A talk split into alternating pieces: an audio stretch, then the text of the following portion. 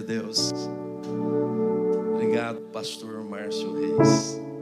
Uma honra enorme estar ocupando esse lugar. Certamente você faz ele muito precioso e muito caro. Amém? E estar aqui nesse dia, nesse 23 de julho, neste domingo, é uma honra muito grande. Amém, irmãos? Irmãos, a graça e a paz do Senhor Jesus.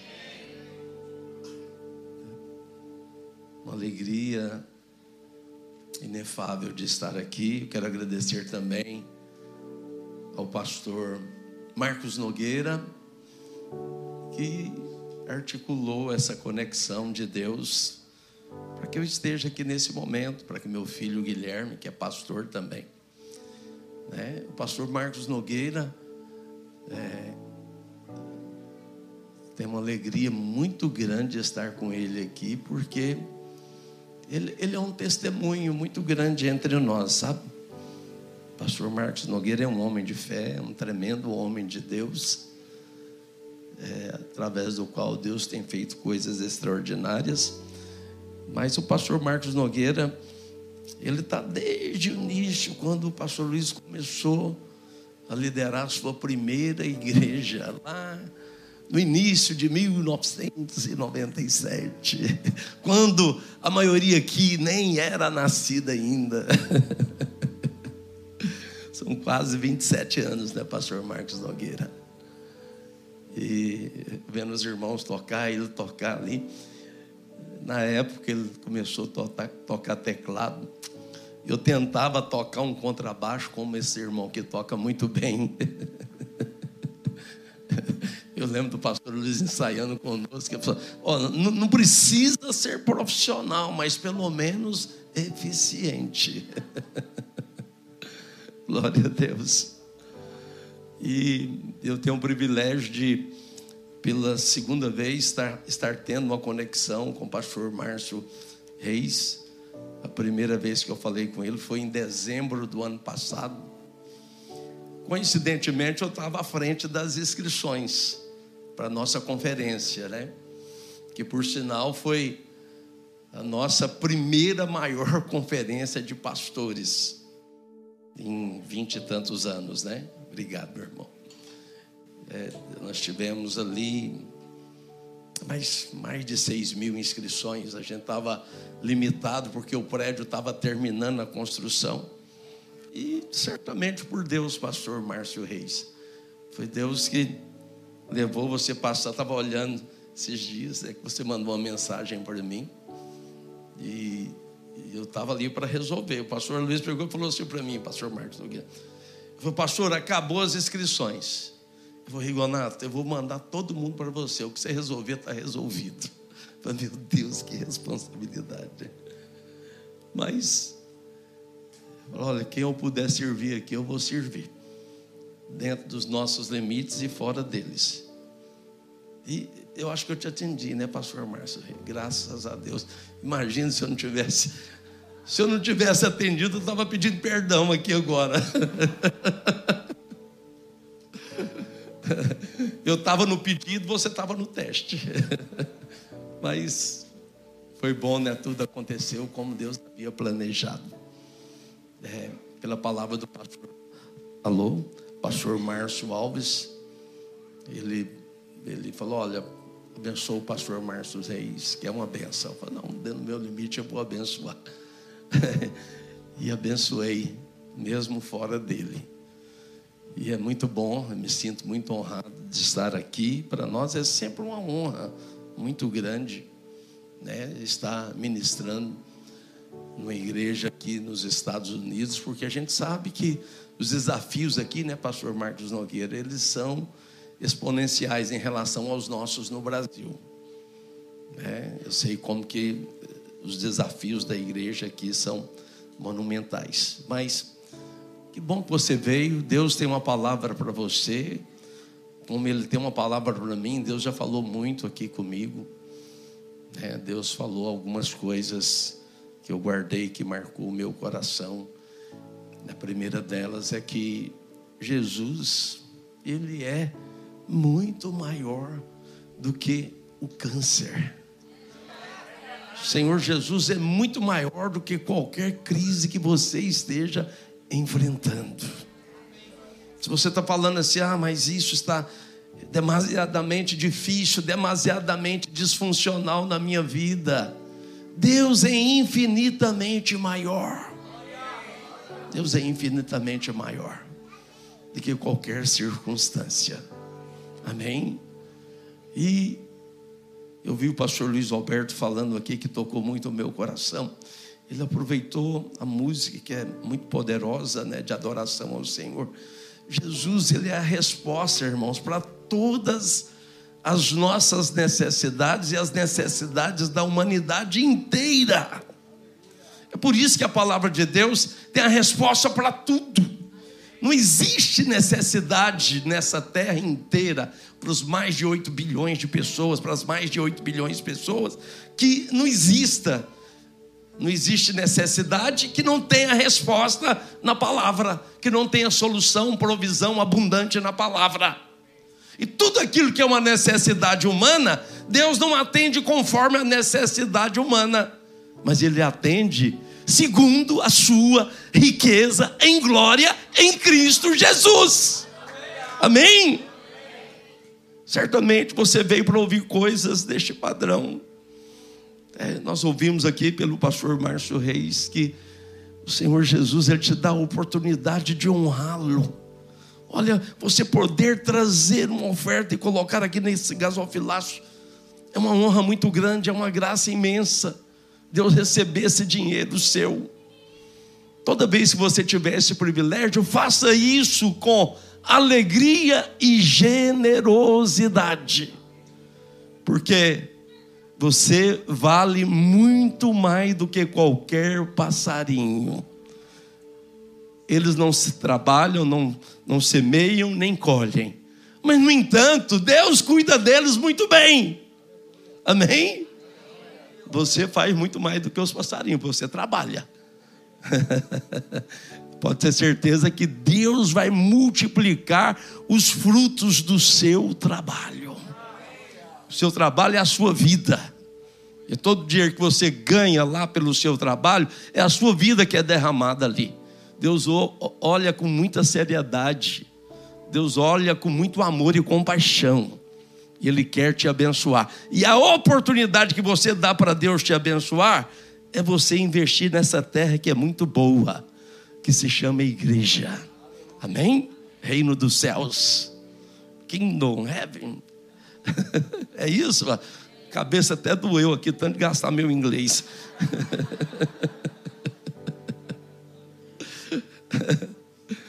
Glória a Deus, me sinto muito abençoado. Eu quero responder algumas perguntas que os irmãos fizeram. Eu já descobri, sabe, pastor Márcio Reis, que você ensina a palavra muito bem aqui pelas perguntas que eles fizeram. o pastor Marcos Nogueira é professor e foi diretor do seminário por muitos anos. Eu fui diretor por alguns anos, depois ele me substituiu com muita excelência. Ele sabe que a qualidade dos alunos se vê pelas perguntas que eles fazem.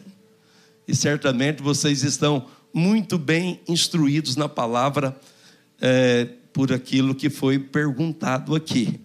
Então, deixa eu começar das primeiras, são essas aqui. Ah, sobre, sobre as trombetas. A primeira trombeta já foi tocada? Não. Nenhuma trombeta foi tocada. Tá? Para você entender isso, quando Jesus ascendeu o céu, é que começou o livro do Apocalipse. O primeiro ato, você pode ler em Apocalipse capítulo 5, foi que João viu aquele que se assenta no trono, ao qual ele não determina, não define nome, mas ele diz aquele que se assenta. Ele não ousou proferir quem se assentava. Então, aquele que se assenta no trono, ele tinha na sua mão direita. A mão direita é a mão da operosidade, é a mão que age, é a mão que faz, é a mão do favor. Sempre se lembre disso. A mão direita é a mão do favor de Deus. E é essa mão que está estendida sobre a sua vida. Amém? Como nós estamos reunidos aqui, como você percebe essa realidade do ambiente aqui. é, é certa a fé de que Deus está agindo na sua vida com a sua mão direita. Amém? Nada escapa à ação da mão de Deus. Ele está cuidando de tudo muito bem. Diga para o seu irmão: se você está em mãos seguras, você está na mão daquele que se assenta no trono. Ele se assenta no trono porque ele governa sobre tudo. E ele tinha um livro. Esse livro é o livro de. é a escritura da terra, é o testamento que faz com que Deus, legalmente, através de Cristo, retome a terra como sua. Foi dado ao diabo lá no Éden, por Adão. É, mas Deus está retomando. Salmo 115, versículo 16, diz assim: Olha, os céus são os céus de Deus, mas a terra Ele deu aos filhos dos homens. Mas nós não podemos usurpar como o diabo usurpou. E através de Cristo nós estamos retomando legalmente. Bom, estou dizendo isso para te explicar, porque aquele livro que está na mão do que se assenta no trono é o testamento, é a escritura, é o título de propriedade da terra. Ele é um testamento selado com sete selos, ok? E Jesus foi achado digno de abrir o livro. Ele, porque é, o livro ele é um testamento e ele só pode ser aberto. Todo testamento só tem poder e validade quando o testador morre. E Jesus, ele é o Deus que se fez homem. Esse é o maior mover da história da humanidade. É Deus se fazendo homem como cada um de nós aqui. É Deus aprendendo a ser homem sendo homem. E Jesus morreu. E ele foi achado digno. É a primeira vez que na Bíblia cita o leão da tribo de Judá, a raiz de Zessé, o, o, leão da tribo de Judá, lá em Apocalipse 5. Ele foi achado digno e ele vai e ele toma o livro, ele tem direito. E ele começa a abrir os selos para retomar a terra. Mas com a abertura dos selos, talvez vai ter essa pergunta por aqui, mas se não tiver, eu já falo as potestades do inferno, elas tentam impedir o mover de Deus. Os cavaleiros do Apocalipse e o conteúdo dos selos era, não foram determinados por Deus, mas são levantes das potestades das trevas. É o inferno inteiro comandado pelo diabo que tenta impedir o mover de Deus. Esses livros foram, esses selos, eles estão sendo abertos. Quantos selos já se abriram, pastor? Cinco selos já foram abertos. Porque se você observar, o primeiro selo é um cavaleiro montado num cavalo branco. Ok? Não tem como explicar aqui, mas esse cavaleiro, acreditem, ele é a pregação do evangelho falsificado. Mas como assim, pastor? Esse evangelho ele foi pregado para ser um evangelho de graça, de favor nós estávamos cantando aqui do trono da graça. Alguém estava falando sobre o trono da graça. O trono, conforme Hebreus 4,16, aproximemos-nos confiadamente junto ao trono da graça. Que trono de graça que é esse? É o trono do Senhor, não é um trono de juízo mais. O trono de juízo, ele foi concentrado, a sua justiça foi exercida na cruz do Calvário. Deus não está exercendo juízo nenhum contra ninguém sobre a face da terra. É o que fala 2 Coríntios 5, 18. Ok? Bom, esse trono, ele, ele é um trono de graça. Os cavaleiros, né? Que protagonizam os quatro primeiros selos. O primeiro é a pregação do evangelho, por que ele é falsificado? Porque ao invés de pregar um trono de graça, é isso que eu estou dizendo, eles pregam um trono de juízo. Pastores seguram os membros na igreja ameaçando. Ameaçam eles, se eles não contribuírem, o devorador vai destruir. Olha, a contribuição é uma oportunidade. Você usa dela se você quiser. Qual a oportunidade? A oportunidade é o seguinte: é que Deus te colocou e te deu uma terra muito fértil. Se você tiver mil hectares de uma lavoura, de uma terra muito fértil, o que você tem que fazer nela? Para que ela produza? Semear. Se você não semeia a semente do favor, não nasce nada. É só isso. Mas não tem maldição, ok? Só para te mostrar que o trono de Deus não é um trono de juízo, é um trono de graça. E eles pregam por isso que esse evangelho é falsificado. Os quatro cavaleiros são negativos. O segundo é vermelho, é a guerra. O terceiro é o preto, fala de caristia e fome. O quarto é o amarelo esverdeado, que é a morte, através da espada, através da guerra, da fome e da pestilência. Às vezes, esses cavaleiros aceleram o seu galope. 2020, 2021 e uma boa parte de 2022. Quer dizer, as pequenas feras de Apocalipse capítulo 6, onde se trata do quarto selo, lá diz que as pequenas feras, no sentido original, são pequeninos seres. Leia-se bactérias, vírus, coronavírus. Nós tivemos aí, nesses dois anos e meio para três, um acelerar de uma mortandade através das pequenas feras descritas claramente em Apocalipse. Bom, por que, eu estou dizendo isso? Para chegar na pergunta da irmã. Você vê que cada pergunta de Apocalipse tem que vigiar aqui, porque meu tempo é limitadíssimo. Mas só para te explicar que as trombetas ainda não começaram a ressoar, não foram tocadas porque nós estamos no quinto selo. Estou falando do quarto. Qual que é o quinto selo? A perseguição por causa do evangelho. Os mártires do quinto selo, eles começaram a acontecer com o advento da morte de Jesus. O primeiro apóstolo a ser martirizado depois de Jesus foi Tiago, o irmão de João, degolado ao fio da espada por uma campanha política de Herodes, para agradar a maioria começaram a matar os crentes. E a partir dali começou essa perseguição. Pastor, mas hoje isso acabou. Pelo contrário, o quinto selo está vivendo o seu momento mais feroz. Depois você pode ler.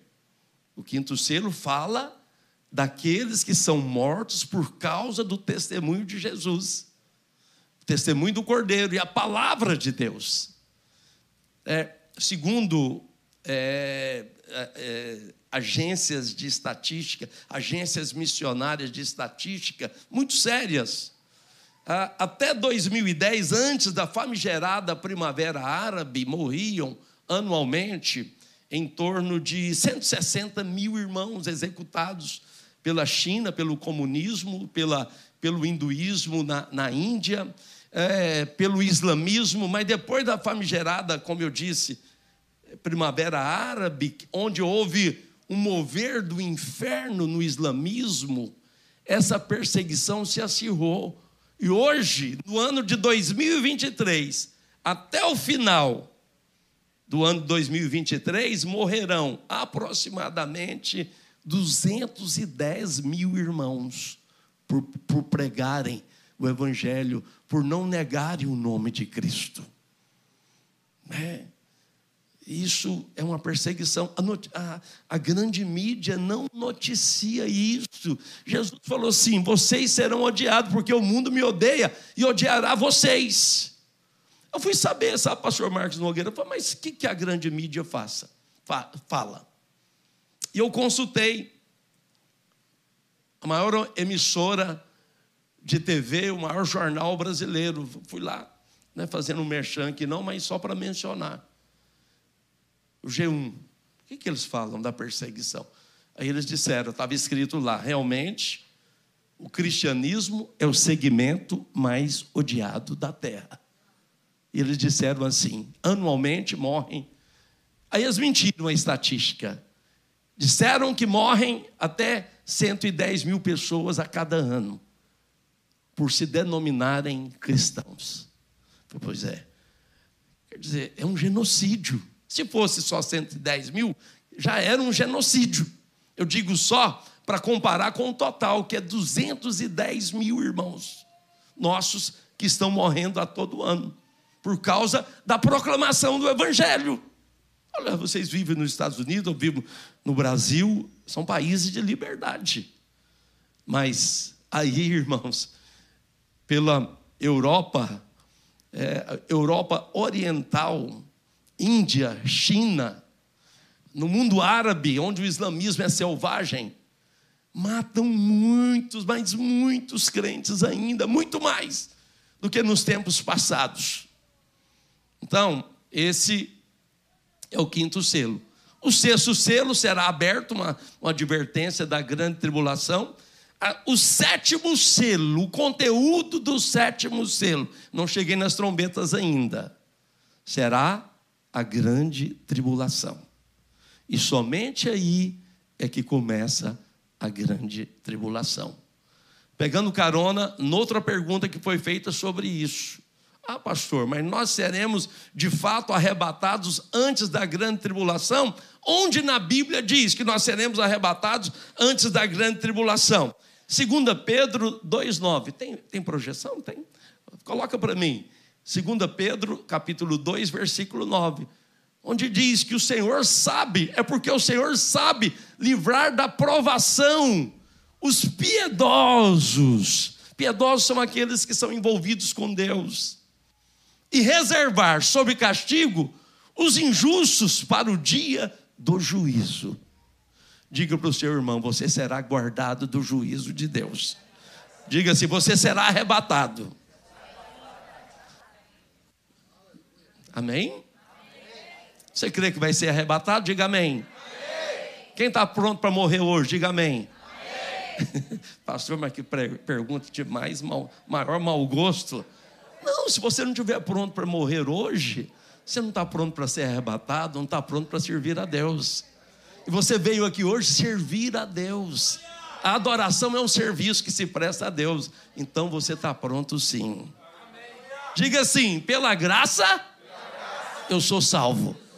Diga mais alto agora: pela graça, eu serei arrebatado. Aleluia. Glória a Deus. Um dia eu falei para o pastor Luiz, pastor, mas não tem nada, pastor Luiz, né? Não tem nada que promove mais justiça própria do que tocar você confrontar a pessoa com a pergunta: está pronto para ser arrebatado? Não precisa passar pelo exame psicológico, nem um exame, você está aprovado. Carregue esse testemunho. Mas Deus paga salário para quem não trabalha, pela graça. Amém? Bom, aí o sétimo selo é nele que começam as sete trombetas. Bom, agora o livramento da grande tribulação. Um outro texto clássico que mostra que Deus, pelo menos, não quer. Só fica quem quiser. Mas eu acredito que você não quer. Só fica para a grande tribulação Aquele que é imaturo na palavra da justiça, que não acredita na bondade de Deus, você não é capaz de fazer nada para merecer nem o arrebatamento. O vencedor, o Senhor Jesus diz em Romanos 8, 32 ou 37, se não estiver enganado, é o 37 ou 32. Nós somos mais do que vencedores, mas não existe a pergunta: ah, você é vencedor? Rapaz, eu não sei. Aí pergunta para outro que é maduro na palavra da justiça: Você é vencedor? Fala, rapaz, por meio de Jesus eu sou mais do que vencedor. Põe para mim Romanos 8, 37. Se não for o 37, é o 32. Tem muitos anos que eu tento guardar essas duas referências, mas confundo porque eu uso as duas. Bom, eu vou ler aqui na, na Bíblia de verdade aqui. Ah, a Bíblia está. Olha, aqui. Isso, 37. Vamos ler todos juntos para você entender? Leia e entenda. Vamos lá? Um, dois e. Em todas essas coisas, porém.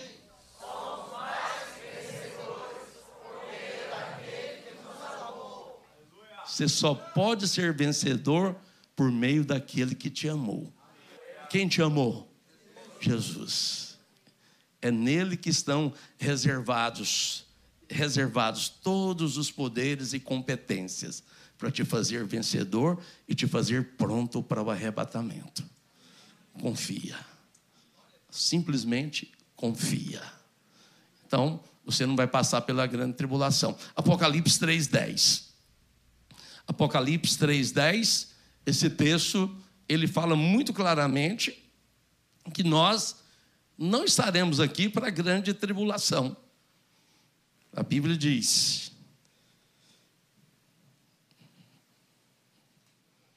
Porque guardaste a palavra da minha perseverança, também eu te guardarei na hora da provação, que há de vir sobre o mundo inteiro para experimentar os que habitam sobre a terra.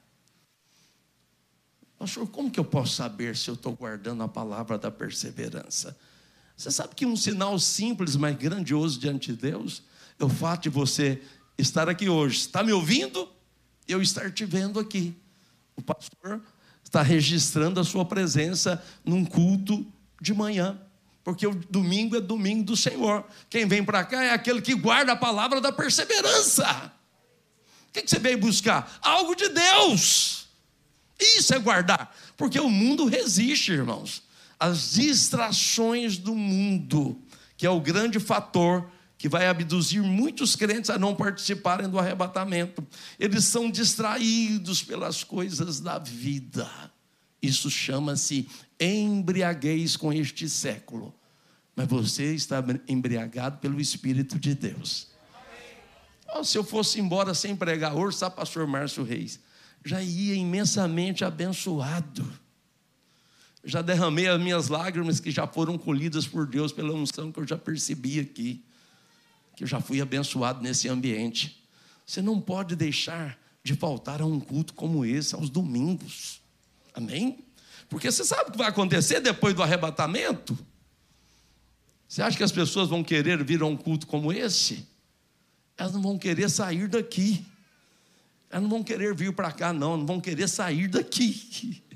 Porque nada vai fazer sentido mais senão o Senhor. Essas pessoas serão preparadas por um processo de maturidade doloroso, mas vão amadurecer. E no final da grande tribulação, o Senhor retorna, porque o arrebatamento tem duas partes, a parte 1 e a parte 2. Na parte 2, leva a, é a ceifa, leva aqueles que amadurecem com o calor da grande tribulação. Diga para o seu irmão, melhor amadurecer agora. Melhor amadurecer agora. Amém. A salvação se perde. Salvo, uma vez salvo, salvo para sempre. Oh, irmãos, é o que a palavra de Deus fala. Vou mostrar para você num só texto. Estou vendo que se eu não for rápido aqui, vou ficar só nas respostas. Olha só. Para você pacificar e consolidar essa questão de salvação. Apesar de tudo aquilo que o pastor Márcio Reis tem pregado aqui. Mas nunca é pouco falar, porque todo dia tem novo convertido aqui, né, pastor Márcio? E essas pessoas estão no processo da maturidade. Mas a Bíblia diz assim: Jesus dizendo, isso aqui é a palavra de Jesus: As minhas ovelhas ouvem a minha voz, eu as conheço, e elas me seguem. Em primeiro lugar, eu faço uma coisa sobre essas minhas ovelhas. Eu lhes dou a vida eterna. Diga assim: a salvação é eterna. Diga assim: não tem prazo de validade. Irmãos, e a Bíblia não diz que tem alguma coisa que compromete essa salvação, que pode. Essa água aqui ela pode ser contaminada.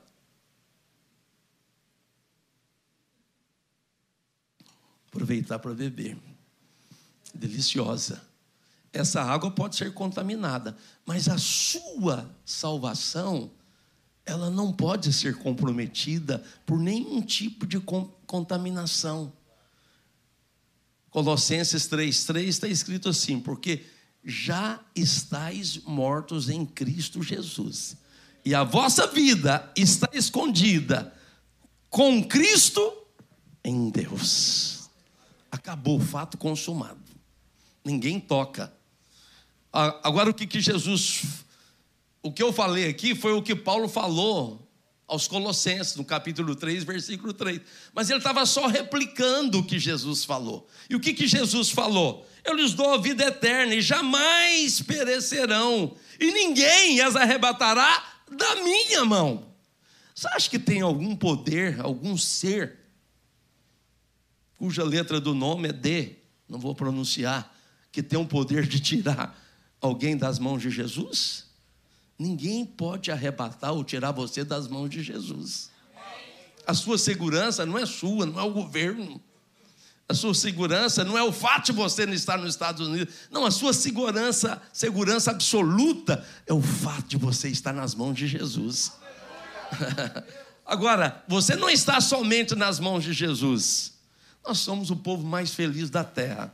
Pelo menos deveríamos ser, porque aquilo que meu pai me deu, versículo 29, é maior do que tudo. O seu valor excede a tudo nesse universo. E da mão do meu Pai, ninguém pode arrebatar você. Então fala assim uma vez salvo. Salvo para sempre. Não sou eu que estou dizendo, é a Bíblia, né? Como saberemos, ou saberíamos o momento certo do batismo. O momento certo e a percepção dele é pelo novo nascimento. Porque as pessoas perguntam, ah, pastor, mas a pessoa que eh, pode participar da ceia quem não se batizou? Batismo e ceia são as duas ordenanças, as únicas ordenanças. Ordenança que eu estou dizendo, vou falar de maneira clara, aquilo que é obrigatório na nova aliança é o batismo e a ceia. Ah, o batismo salva? Ele não salva, mas ele é um testemunho de que você nasceu de novo.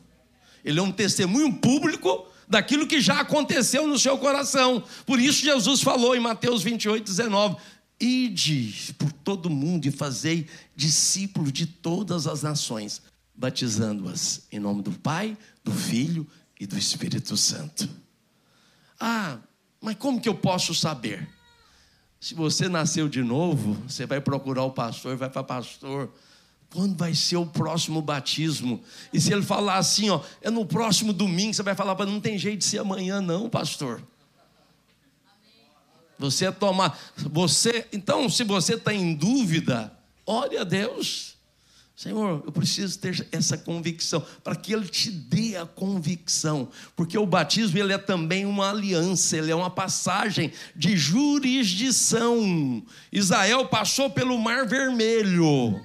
O Mar Vermelho era uma transição, uma passagem de jurisdição. Você sabe que eles, depois que eles passam o Mar Vermelho, Deus determinou que eles entrassem. Aquilo ali era o batismo. Qual era o batismo? Mudança de. Agora eles estavam saindo do Egito, mundo, e estavam entrando num outro território que agora era debaixo da nuvem de sombra durante o dia e a nuvem de glória de fogo à noite. Deus se manifestava, a glória de Deus estava nas nuvens. Se a nuvem caminhava, eles viam a glória de Deus caminhando e iam após a glória de Deus. Na vida cristã é assim. Como que eu posso saber qual é a vontade de Deus para mim? Como os israelitas sabiam, onde a glória ia, eles iam. Se você vai fazer algo, se você não vê naquilo glória de Deus, você não deve ir. Mas se você vê possibilidade de glória de Deus, então vá. A vontade de Deus é onde a glória dele se manifesta.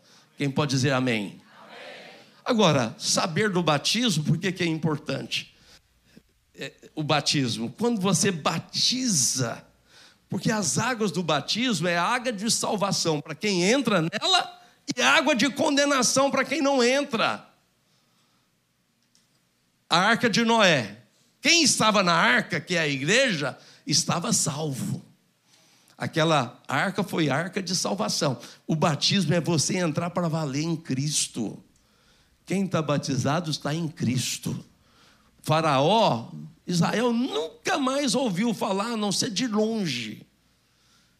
Mas Faraó nunca mais teve acesso a Israel, porque eles mudaram de jurisdição. Quando você entra nas águas do batismo e sai de lá, você é guardado do maligno. O maligno não te toca mais. Amém? Então não tenha dúvida sobre isso. O dragão é real? Vai ter aquela forma descrita. O dragão do capítulo 12, ou do capítulo 13, a besta que tem é, semelhança com o dragão, é simbólico. O capítulo 12 de Apocalipse, que fala da mulher, do filho varão, do dragão, de Miguel e do descendência da mulher. São, é um capítulo de sinais. O dragão é o diabo, é a serpente que se alimentou do pecado de homens pecaminosos durante a história da humanidade e virou o grande dragão. Eu sei que o livro de Apocalipse ele tem 30 símbolos fantásticos. 15 são explicados no próprio livro. É, o dragão ele é um símbolo que tem a sua explicação. Ele persegue o filho varão para que a mulher não dê. A, a, é, é, a mulher está ali sofrendo dores de parto no capítulo 12 para dar a luz. Aquela mulher é todo o povo de Deus na história. No presente é a igreja. E o que, que é formar um filho varão? É um filho vencedor.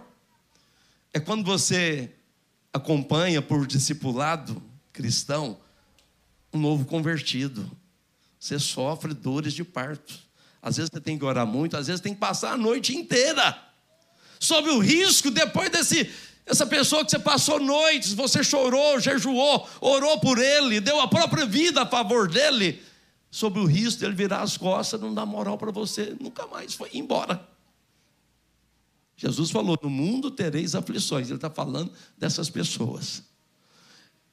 O dragão está diante da mulher que está para dar a luz ao filho varão. O filho varão serão os crentes vencedores que serão arrebatados.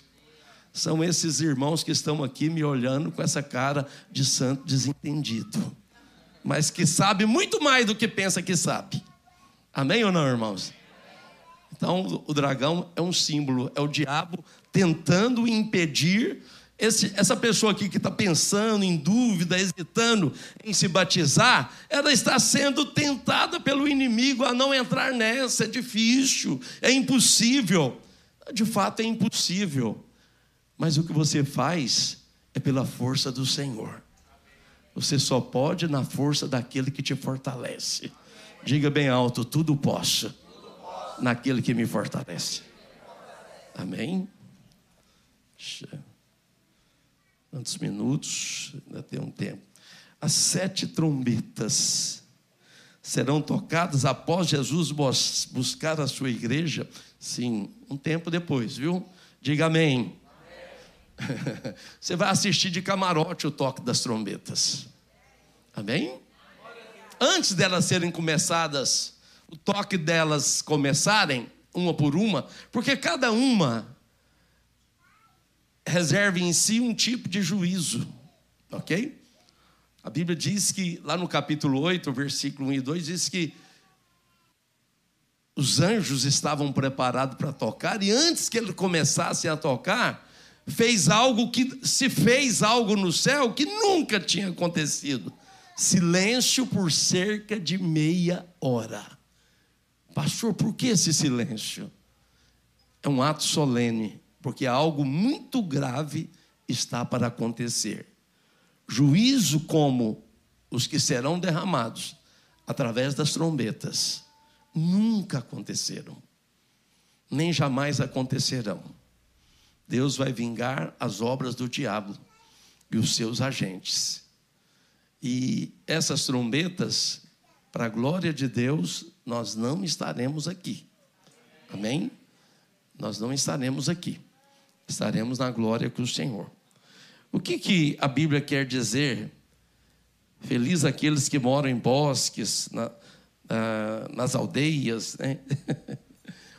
Eu não sei se a Bíblia fala propriamente isso, né? Mas é, é, um, é uma realidade que é, esse tempo de grande tribulação vai ser de muita fome. Muita fome.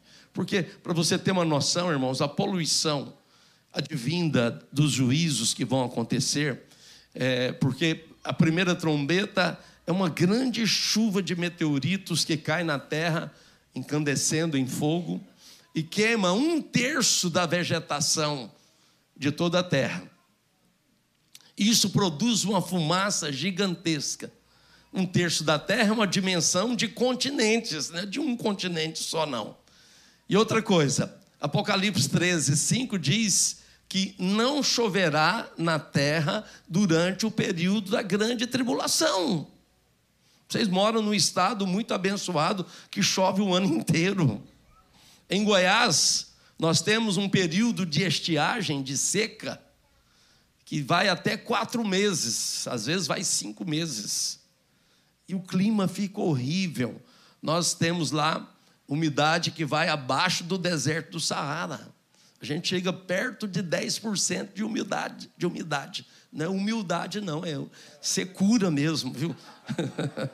Mas nos torna humildes, porque uma, uma secura dessa faz mal para a pele, faz mal para tudo. As doenças res, respiratórias, elas protagonizam esse período. E durante a grande tribulação, pastor Márcio Reis, durante três anos e meio não vai chover.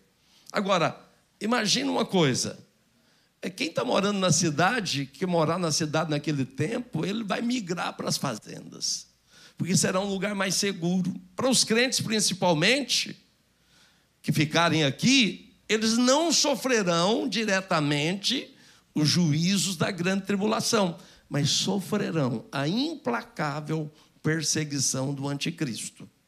Dessa forma, ficar à vista não vai ser uma boa para crente. É, não vai ser de maneira nenhuma.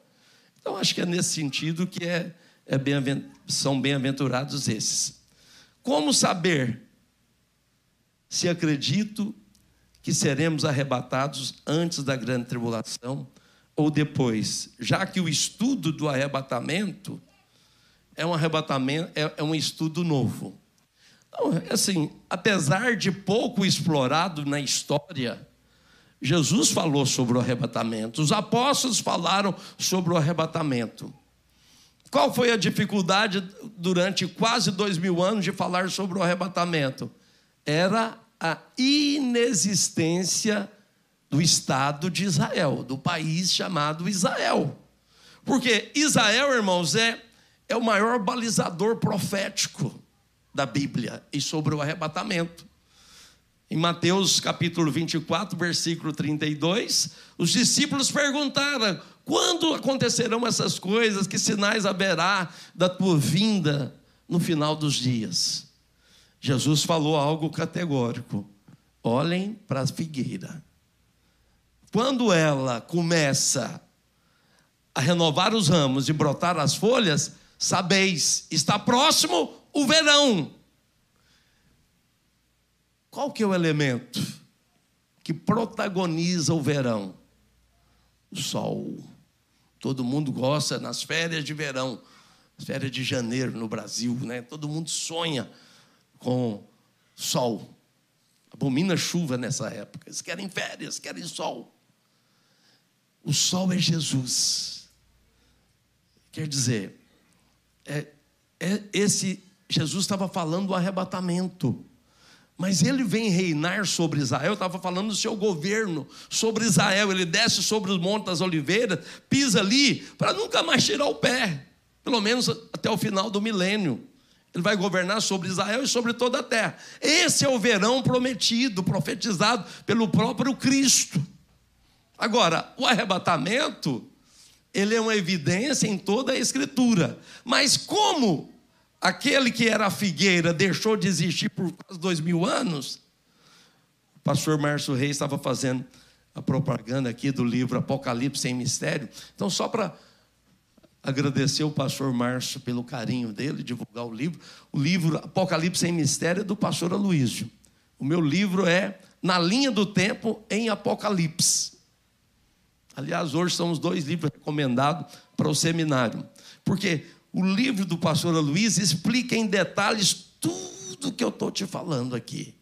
Se você ler esse livro, ele é uma coletânea dos melhores estudos, porque o pastor Aloysio, ele é um, ele é um mestre de garimpar as verdades dos grandes homens de Deus da história. Então, é, não é um livro que é feito ali apenas para vender, mas é para nos ensinar a respeito dessa verdade.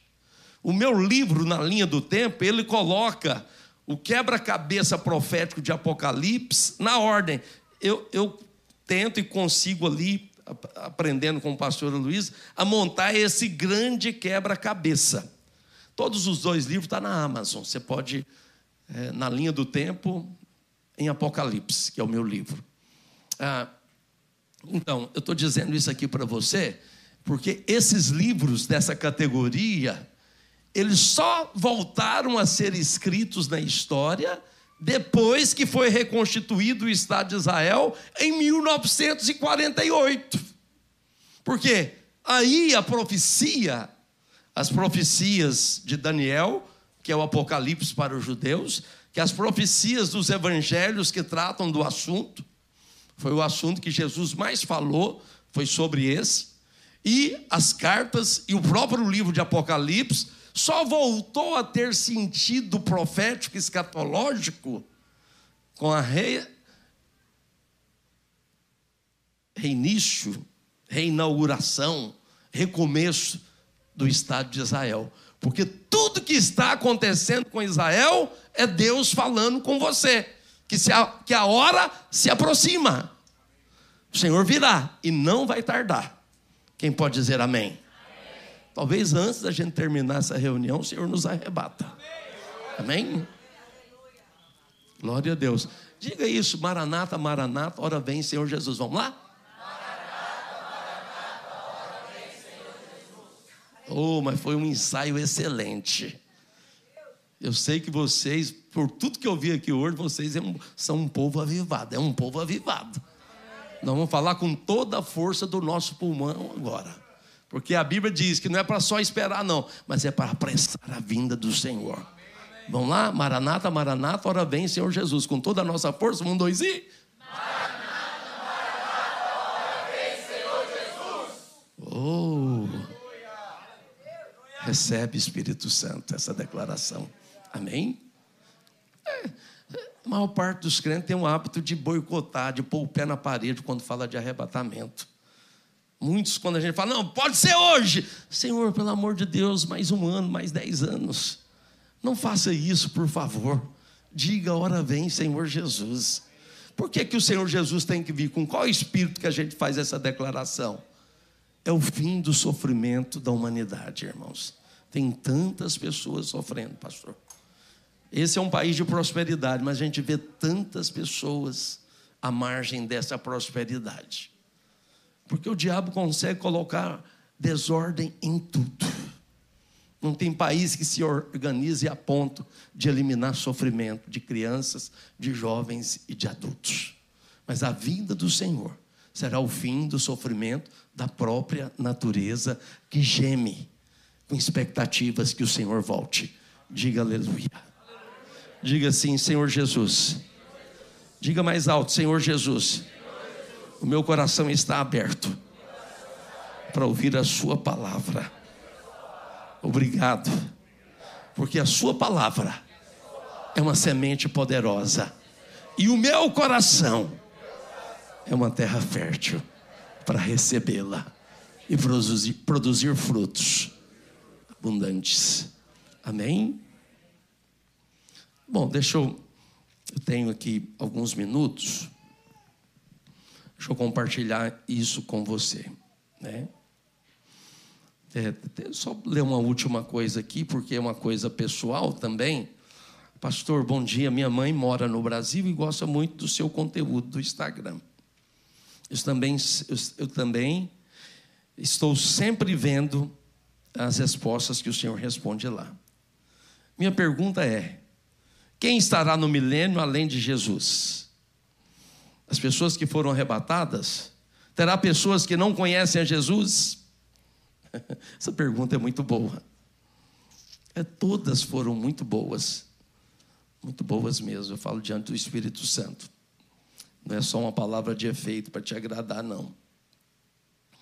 Mas é, você não me segue, não me segue ainda no meu Instagram? É, eu tenho um quadro na Rádio Vinha, né, que tem sido uma grande bênção. A gente tem pregado a palavra através da vida do pastor Luiz, pastor Naor, para o mundo inteiro. É, muitas pessoas, o Guilherme é, é, é gerente artístico né, da rádio e ele sempre está mencionando as pessoas que estão nos ouvindo lá de todas as partes do planeta, o tempo inteiro estão lá conectadas e nos ouvindo. Hoje, é, a rádio, rádio é uma mídia do futuro.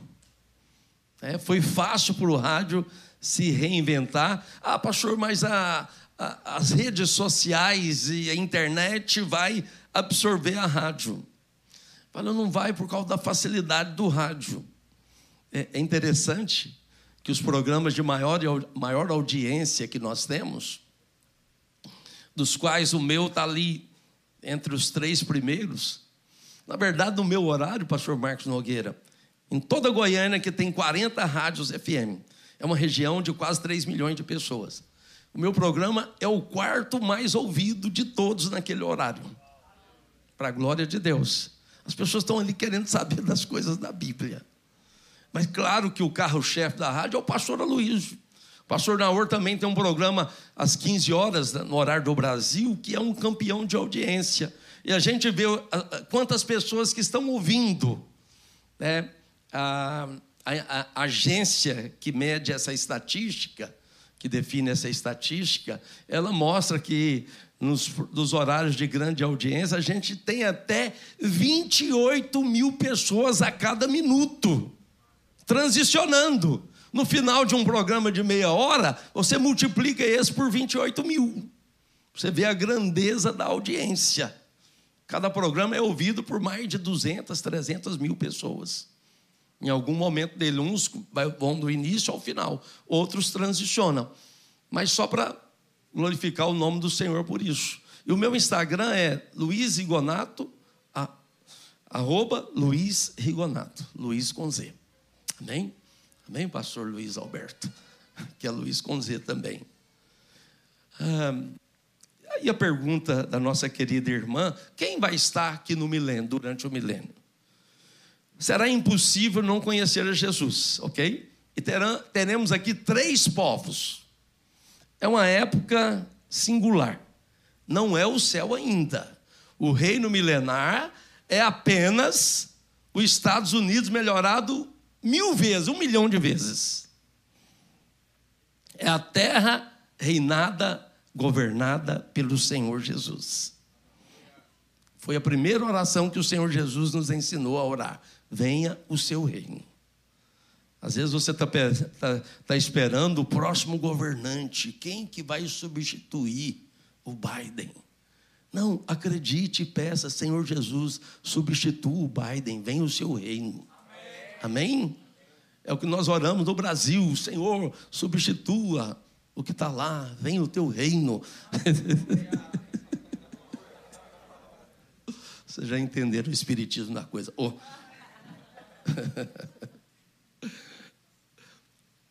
A vinda de Jesus, irmão, será maravilhosa. E no milênio ele vai governar. Os vencedores, você que está me olhando aqui, está aberto para você ter uma vaga nesse governo. A recompensa não é algo, um valor móvel ou imóvel, não. O valor da recompensa é ter o privilégio de governar ao lado de Jesus. Por exemplo, aqui, o pastor Luiz Alberto tem um privilégio de estar governando a igreja aqui ao lado do pastor Márcio Reis. Eu tenho o privilégio de estar, pastor Marcos Nogueira, eu tenho o privilégio de estar, esses pastores aqui, os dois, pastor Márcio Reis, pastor Marcos Nogueira, eles têm o privilégio de estar liderando a igreja videira nos Estados Unidos e Binha. Ao lado do pastor Márcio Alves, é um privilégio. Eu tenho o privilégio de estar com o pastor Luiz em Goiânia. Como o pastor Marcos Nogueira esteve até quando ele sentiu que era de Deus estar. Se estar ao lado de homens já é um privilégio, homens de Deus, claro, imagine governar ao lado de Jesus. Ele é que criou o universo inteiro. Tudo que foi feito não se faria sem Ele. E você vai ter o privilégio de estar em aberto, você governar ao lado de Jesus.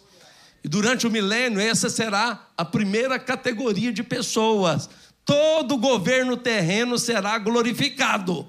Mas não é o céu ainda. Sobre quem que nós vamos governar? Aí terá mais duas categorias de pessoas: os judeus, que estarão aqui, os judeus serão os sacerdotes que vocês são hoje, ok? E as ovelhas, as ovelhas elas são separadas e definidas como ovelhas lá em Mateus capítulo 25, do versículo 34 ao 46. É, é quando Jesus vier e assumir o governo da terra, ele separa. Ele não pode ter aqui ninguém que foi, que se tornou adorador da besta e é um aliado do diabo. Esses serão eliminados. Mas quem estará aqui são aqueles que passaram por tudo, é admirável, rapaz. Vão passar por toda a grande tribulação, não se convertem, mas não se aliam ao anticristo e dão proteção para a igreja que ficar aqui e para os judeus. Esses entram para esse reino para ser súdito do governo de Jesus. Eles vão se casar, dar em casamento e vão se multiplicar aqui na terra. Imagine a terra governada por Jesus.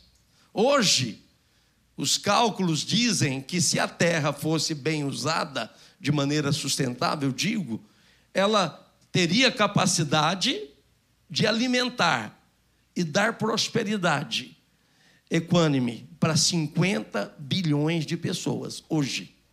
Agora imagine no reino milenar, onde a Bíblia diz, em Isaías 65, o homem voltará a ter a longevidade das árvores. Então imagina que a população mundial vai atingir os maiores níveis demográficos, mas governada com perfeição pelo governo Senhor Jesus. Amém? Então esses três povos estarão aqui: os vencedores glorificados, os judeus e as ovelhas, que são as pessoas, tanto judeus como ovelhas, que são os que não têm a marca da besta, que terão a oportunidade de se converter ao Senhor, esses vão povoar a terra, casar e dar em casamento, e vão se multiplicar, porque sempre foi a ordem de Jesus em todas as dispensações a ordem de Deus. Cresçam, multipliquem, se espalhem por toda a terra. Se há 250 anos atrás, nós não éramos nem um bilhão de pessoas há 250 anos atrás. Pode ler a história aí. E hoje nós somos mais de 8 bilhões. Imagine em mil anos quando 100% da terra se tornará produtiva. O deserto do Saara vai produzir alimentos em abundância, vai ser habitado. Todos os desertos da terra é, que foram desertificados ou não, eles se tornam, têm uma utilidade para a produção de alimento e sustentabilidade. Esse vai ser o governo milenar. Mas você vai estar aqui num corpo glorificado, governando ao lado de Jesus. Diga glória a Deus. Bom, deixa eu só dar um voo panorâmico aqui. O arrebatamento e o ano milenar já que nós estamos falando sobre o assunto, preste atenção. Ó irmãos, a palavra de Deus é perfeita. Não existe nada aqui que esteja por acaso. Não tem nenhuma palavra, nem um número faltando ou sobrando. Não é apenas para ser ilustrativo divertido. Não, não tem nada para divertir. Tudo que está escrito é muito sério. Paulo falou em Romanos 15, 4, olha, o que antes foi escrito, para o nosso ensino foi escrito, para que pelas orientações das Escrituras tenhamos esperança. Amém? Bom, então, tudo está aqui por um propósito. E eu quero rapidamente tratar com você sobre a interpretação do ano milenar. O que é, pastor, a interpretação do ano milenar? ela se baseia naquilo que Pedro falou. Quero que coloque esse texto para mim, por favor. em 2 Pedro, capítulo 3, versículo 8. E o que Pedro falou, vocês não podem se esquecer. Ele ouviu do Senhor Jesus.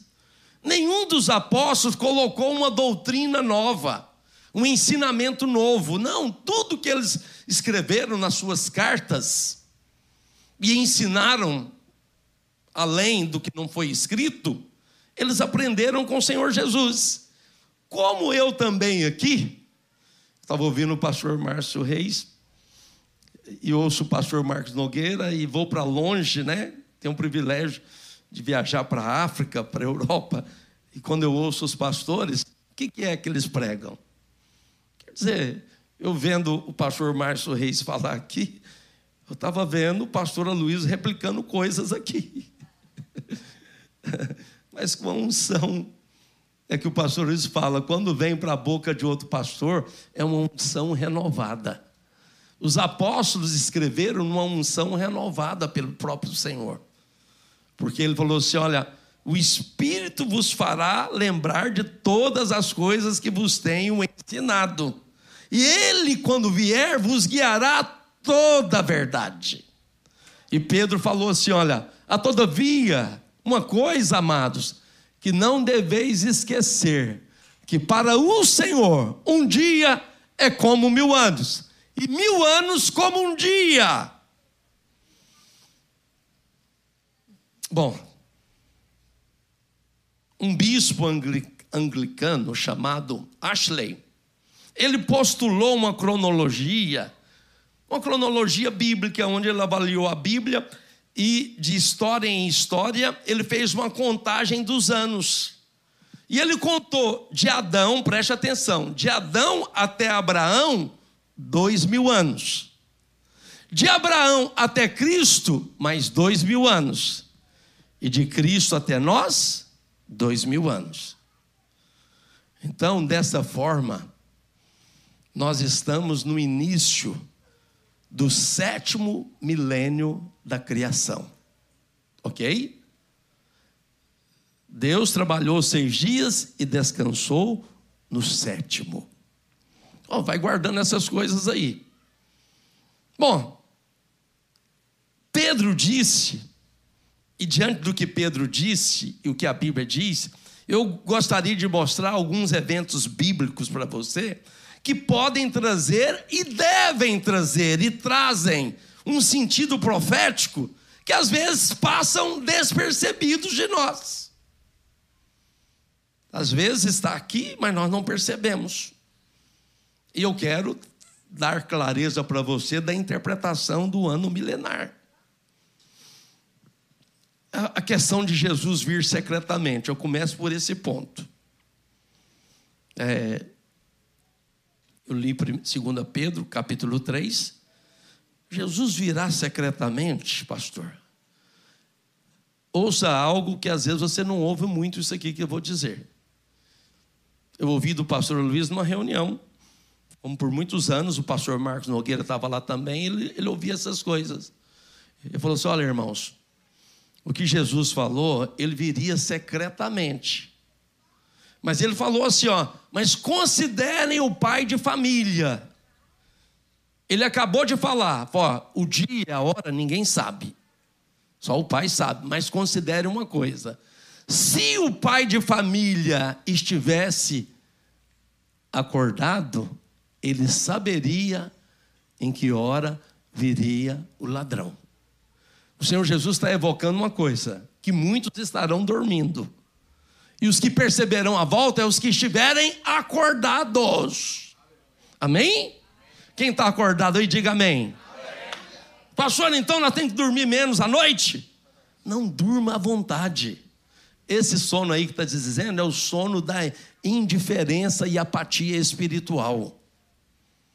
Em Apocalipse 3,3, eu vou mostrar isso. Jesus falando, acho que é a igreja de Sardos, olha o que ele falou, Apocalipse 3,3. Isso aqui deixa muito claro que só os que estiverem dormindo é que serão pegos de surpresa. Olha, lembra-te, pois, do que tens recebido e ouvido. Lembra o que os pastores estão pregando aqui, o pastor Márcio Reis prega todo domingo. Guarda isso, né? Você ouviu, rece recebeu, ouviu, guarda e arrepende. Arrependimento é estilo de vida, irmãos. O arrependimento é produzido pelo Espírito Santo. Ele já está dentro da sua natureza de nova criação. Você é arrependido, porquanto se não vigiares, se você ficar dormindo, eu virei como ladrão, e não conhecerás de modo algum em que hora virei contra ti. Para os que estiverem dormindo, o Senhor vem contra, porque é muito ruim Tomé não aparecer naquela reunião. É. Aí depois ele aparece e estava em dúvida. Jesus aparece e ele tinha saído. Hoje, você é um bem-aventurado de estar aqui. Não é por minha causa ou por causa do Marcos Nogueira, o meu filho, que geralmente não estamos aqui, mas é por causa da presença da glória nesse ambiente. Presença no louvor, presença na palavra. Eu fui abençoado na hora da oferta, na hora do louvor, na hora da oração. Bom, isso aqui Jesus falou com muita clareza. Não conhecerás. Coloca para mim Lucas 21, versículo 34. Quem é? Quem são os que estarão dormindo, pastor?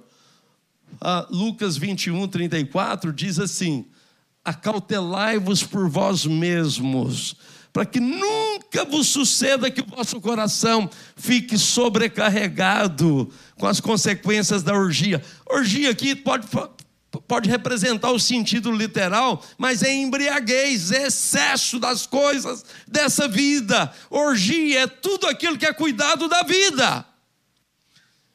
Paulo falou: quem é casado, cuide muito bem da sua esposa, do seu marido, mas seja casado como se não fosse. Quem trabalha como se não trabalhasse. Que o Senhor Jesus tenha primazia na sua vida. Amém? Olha, e porque pode acontecer da embriaguez e das preocupações deste mundo. Preocupações são legítimas e podem roubar o seu coração. O trabalho é legítimo, mas ele não pode tomar a frente na sua vida. Ah, pastor, mas e aquela hierarquia de valores e práticas? Ah, primeiro é Deus, depois o trabalho, a família, a igreja. Depois é de... primeiro é Deus, a família. Onde, qual é a ordem aqui da igreja e do trabalho? Não existe essa hierarquia, irmãos. É o Senhor Jesus no centro de todas as coisas. Se Jesus é o centro, a sua família vai tudo bem. Se Ele é o centro da sua vida, o trabalho prospera. Oh, aleluia! E como é que eu faço isso? Priorize as coisas de Deus acima de qualquer coisa, porque se não for prioridade, então quer dizer que as preocupações desse mundo estão te embriagando ao ponto de te dar um sono que pode levar você a ser surpreendido. É? Olha, e para que aquele dia não venha sobre vós repentinamente como um laço. Deus não quer que você seja pego de surpresa. Versículos 35, olha o que diz. Versículo 35: Pois há de sobrevir a todos que vivem sobre a face da terra. Vem sobre todos, como falou Apocalipse 3, 10. Ah, e o 36, vigiai, pois a todo tempo. Fazendo o quê? Orando.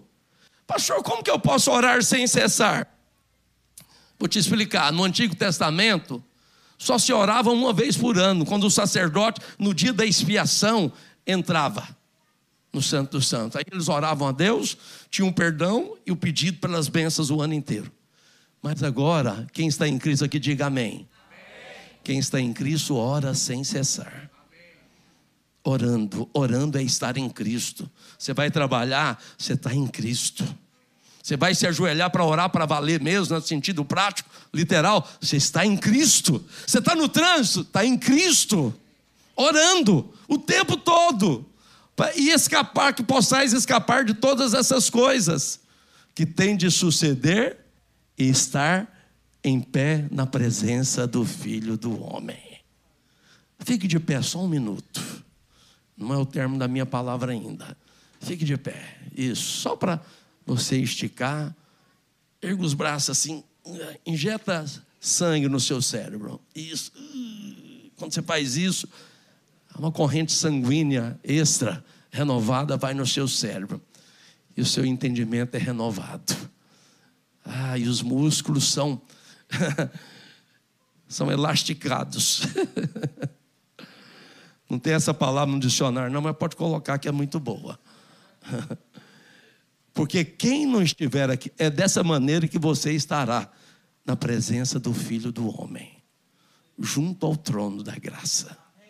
Porque quem não estiver de pé naquele dia lá no trono, vai estar aqui na terra, com a boca no, no pó, chorando e rangendo os dentes. Diga misericórdia. Diga assim: Eu não estarei aqui, mas estarei de pé, na presença do Filho do Homem. Amém? Pode assentar só um minutinho. Além de ser um quebra-gelo, eu sei, mas ele me deu até meio-dia e quinze. Estou dentro orar, né, pastor? Amém? É meio-dia e quinze mesmo? Amém! Mas esse amém é só meu, viu? Quem me dá cinco minutos? Erga a mão quem me dá cinco minutos. Cinco, dez, quinze, vinte, trinta, quarenta. É multiplicação exponencial. Amém. Então, essa é.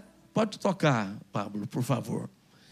Deus quer que você esteja de pé na presença do Filho do Homem. Eu quero chamar sua atenção para outro. Eu vou compartilhar um sinal profético, os outros vou mencionar e falar panoramicamente. Alguns sinais proféticos da vinda de Jesus. O primeiro sinal profético é a festa em Caná. Um dia para Deus é como mil anos, mil anos como um dia. Pedro está falando de algo que Jesus ensinou para ele. Todos os eventos do Evangelho, eles têm como extrair esse terceiro dia do retorno do Senhor. O primeiro grande sinal de Jesus, que tem um sentido profético fenomenal, foi lá em Caná da Galileia. João capítulo 2, versículo 1, onde a Bíblia diz: três dias depois. Ou seja, no terceiro dia houve um casamento em Caná da Galileia. Basta isso aqui. Esse casamento vai acontecer entre Cristo e nós no terceiro dia. Amém? O Senhor Jesus virá. Não será o casamento ainda, o arrebatamento, mas será o início da festa. Imagina a festa que nós vamos fazer. Vamos estar lá juntos, né? E nós vamos nos abraçar. Ô, oh, pastor, o senhor lembra aquele dia 23 de julho que o senhor, de 2023, o senhor falou sobre isso? Eu vou dizer, como que eu posso esquecer? Foi esses dias. Se você não entendeu, depois você pede para alguém te explicar o que eu acabei de falar. Olha só, o primeiro sinal foi no terceiro dia, não foi no final do terceiro dia. Os casamentos aconteciam pela manhã também, eram sete dias, mas o dia do casamento para valer, quando acabou o vinho, era na parte da manhã daquele dia. Nós estamos entrando para valer, já entramos no terceiro dia milenar, no terceiro milênio. É? E aí, eu bem rapidamente, eu poderia falar, eu queria mencionar Israel aqui, né? Em 1995, a ONU voltou uma decisão que Jerusalém seria a capital exclusiva para Israel. Porque desde 1948 que Jerusalém estava na mão dos árabes, dos palestinos. Em 1967, ela foi retomada pela Guerra dos Seis Dias. Mas guarde algumas datas, porque Jesus falou: olhem para a figueira. Mateus 24, 32. Coloque esse texto aqui para nós, Mateus 24, 32. É o maior balizador profético, além da semana, das 70 semanas de Daniel e Daniel 7. Daniel 2, que é a profecia da grande estátua de Nabucodonosor, Daniel 7, os quatro animais, que são sucessões de impérios. tanto no capítulo 2 como no capítulo 7, são sucessões de impérios. E no capítulo 9, as 70 semanas, o cumprimento detalhado delas está conectado ao que Jesus falou. O anjo Gabriel falou para Daniel quando ele estava orando a respeito do retorno que tinha que acontecer retorno do cativeiro babilônico que estava chegando ao final do seu período de 70 anos. Daniel começou a orar e no vigésimo primeiro dia aparece para ele o anjo Gabriel e fala: Olha, Gabriel, ou Daniel, eu sou Gabriel, eu venho da parte de Deus. Você começou a orar há 21 dias atrás. As suas orações foram ouvidas, você é muito amado por Deus. Mas eu fui impedido pelo príncipe das trevas. Mas eu estou aqui para falar algo para você. 70 semanas estão determinadas sobre Israel e sobre Jerusalém. Jerusalém e Israel, Israel e Jerusalém. E Jesus falou a mesma coisa, de outra maneira.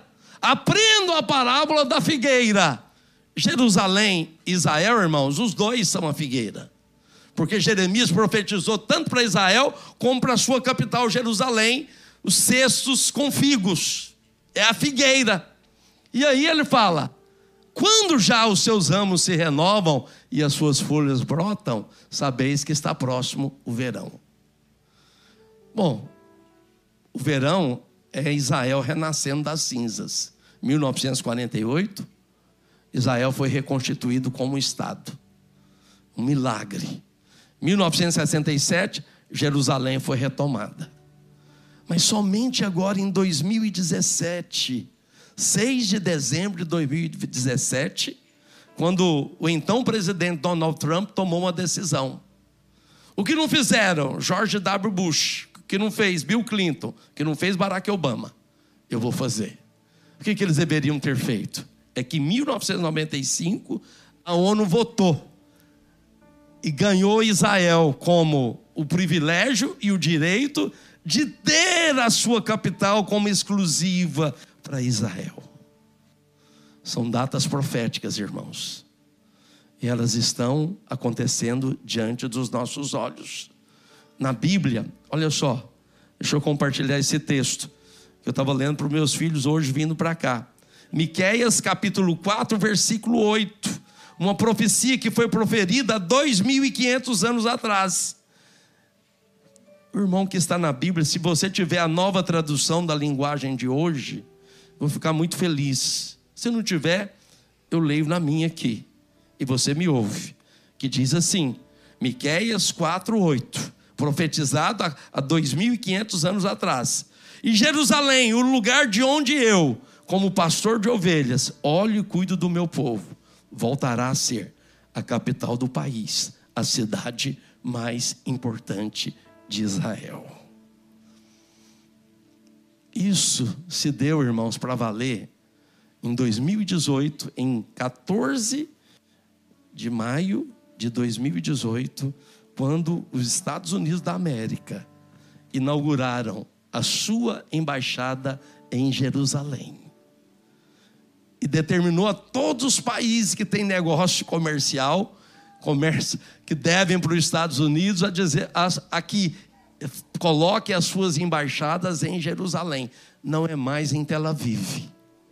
A profecia se cumpriu e Deus falou: a figueira está renovando os seus brotos e brotando as suas folhas.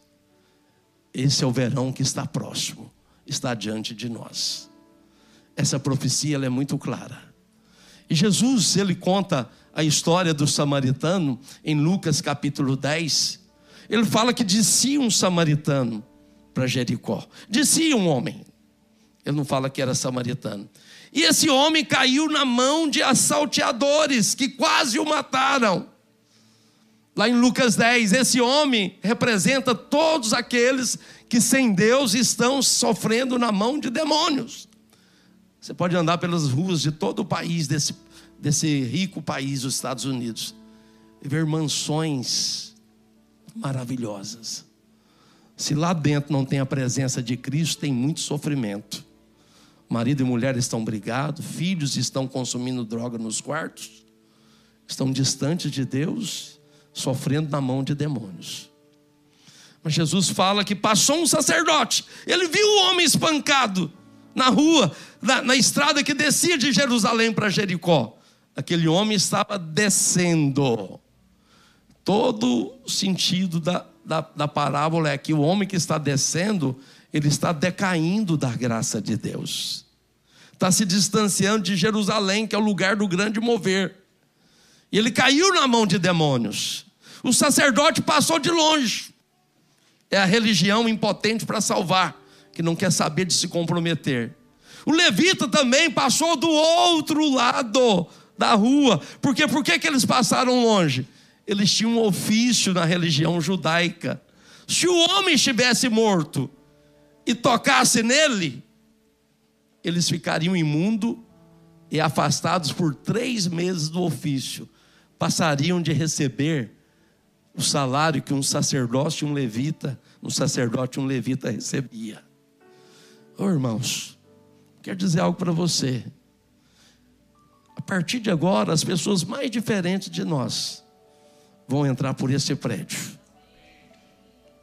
Não os despreze. Não importa a opção sexual, não importa a raça, a, a classe social, não importa nada. Importa que nós somos um povo acolhedor. Amém?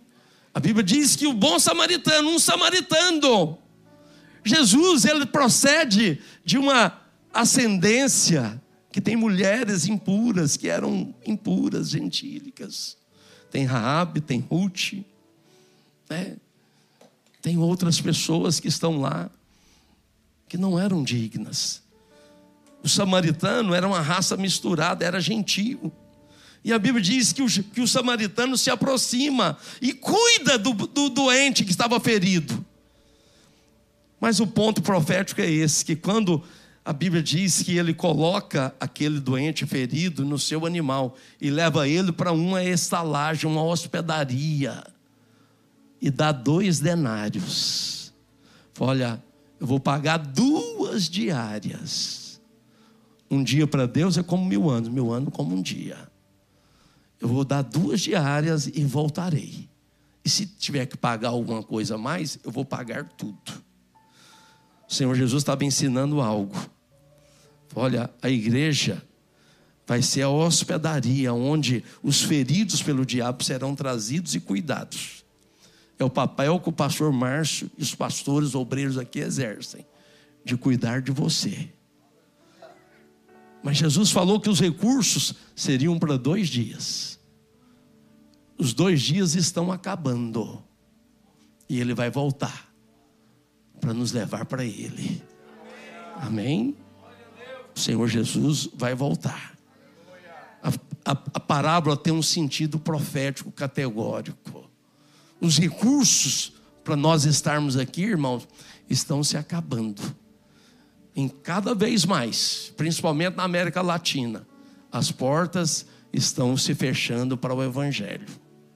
Mas eu quero dizer para você, que aqueles que estiveram com Davi durante o tempo que ele fugia, eles alcançaram. Saul perseguia ele de morte pela sua guarda pessoal.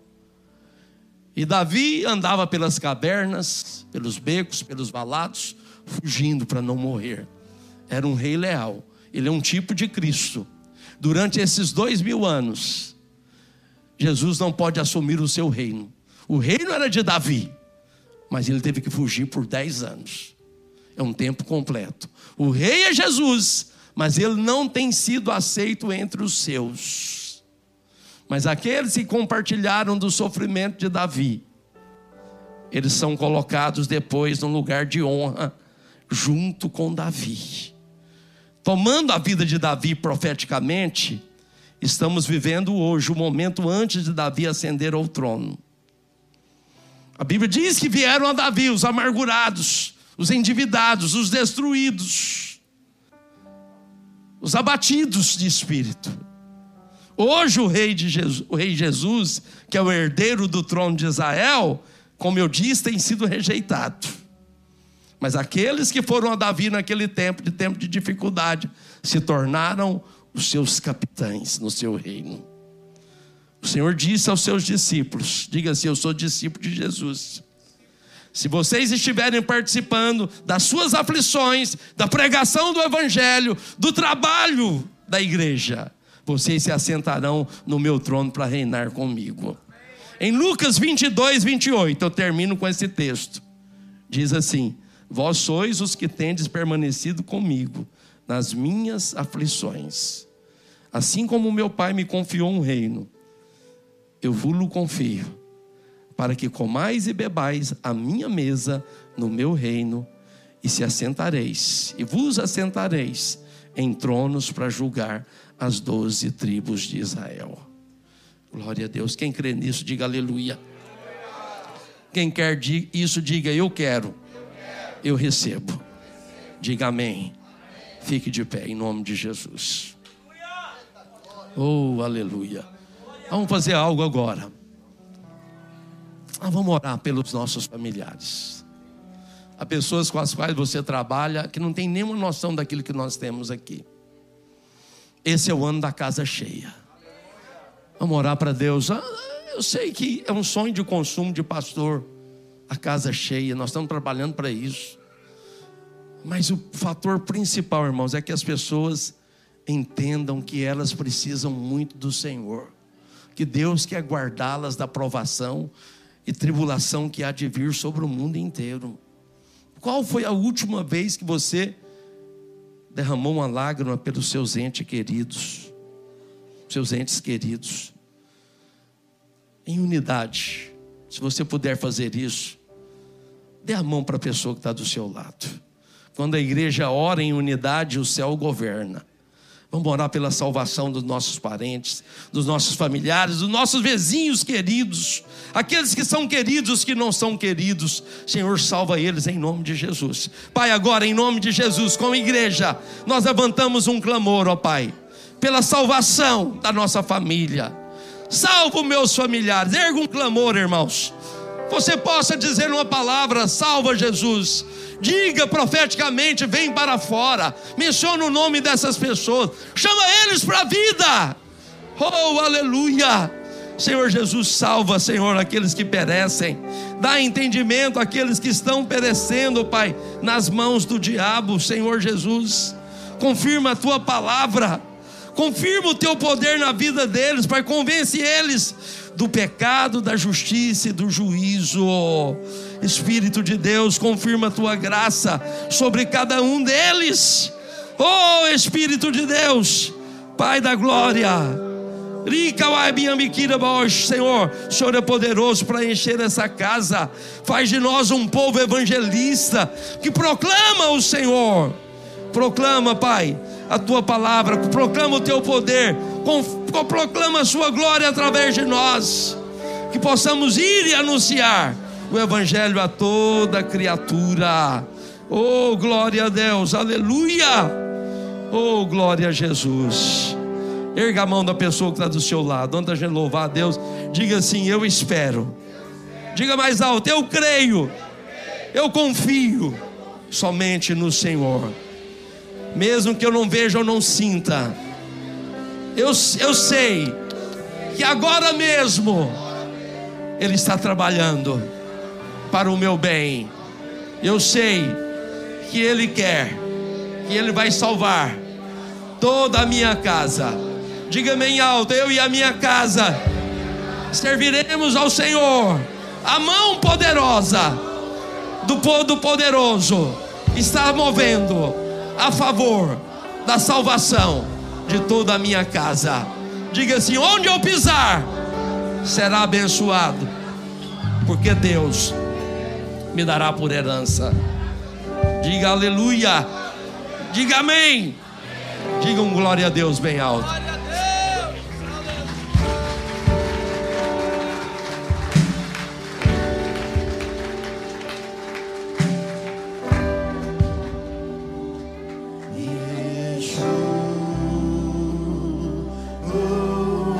cante no Espírito, cante. Dias aguardado, ele vem me buscar.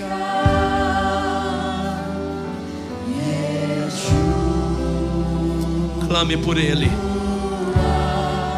O Messias aguardado. Desejo. Ele vem me buscar. Ele te ama e vai te levar.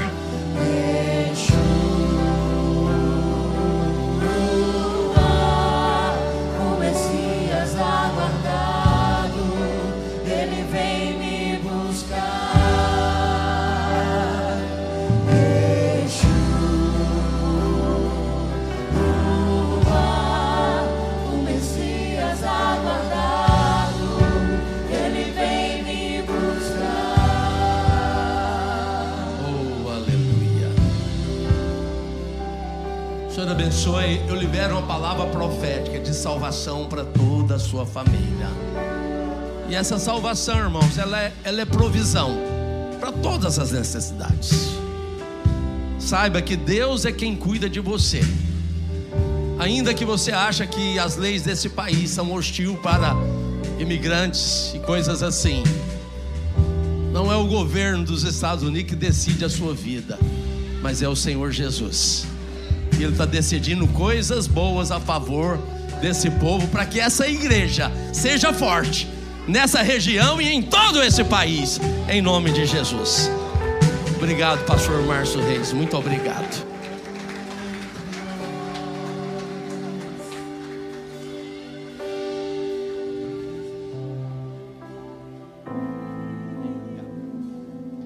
Glória a Deus. Aleluia. Senhor Jesus está voltando, amém? Amém. Tempo de despertar do sono. A Bíblia fala, Paulo fala para nós despertarmos do sono. O dia está chegando. Aleluia. Que essa seja uma esperança viva dentro de você, a volta do Senhor a volta do Senhor. Isso venha a ser um clamor não pelas coisas desse mundo, mas ora vem, Senhor Jesus. Maranata. E como o pastor disse aqui, salvação sobre toda a tua casa, toda a tua família. Amém. Uau, foi muito abençoado. Obrigado, pastor Luiz Rigonato, por tudo que foi liberado aqui, quanta vida, quanto quanta luz, quanta revelação, quanto ensinamento, né? E que essa palavra continue gerando dentro de você, que você possa ruminar essa palavra, que essa palavra possa né, te trazer cada dia mais vida, mais luz, mais revelação, e que você possa desfrutar dessa vida abundante e que você possa sempre desejar Jesus mais que tudo e a sua volta. Que você possa ter um domingo cheio de vida, vida que expressa de Cristo sobre você. Uma semana abençoada. Amém. Nós, antes de finalizar aqui, nós temos almoço que estamos vendendo. Para pegar aqui. Ah, é para pegar o almoço aqui. Esse, esse, esse dinheiro que nós estamos levantando é sobre a causa do Rodrigo. Amém? Que está no hospital. Então nós temos acho que umas 40 ainda, 40 para vender aqui. 30 talvez vendeu, não sei. Se você não almoçou, tem uma comida maravilhosa, uma lasanha maravilhosa para você aqui alimentar e para você abençoar o nosso irmão. Aleluia! Declaro uma semana cheia de vida, uma semana cheia de graça, de favor do Senhor Jesus. Que você possa desfrutar de vida plena e abundante em nome de Jesus, porque você já é abençoado, você já é amado e você já é favorecido. Aleluia!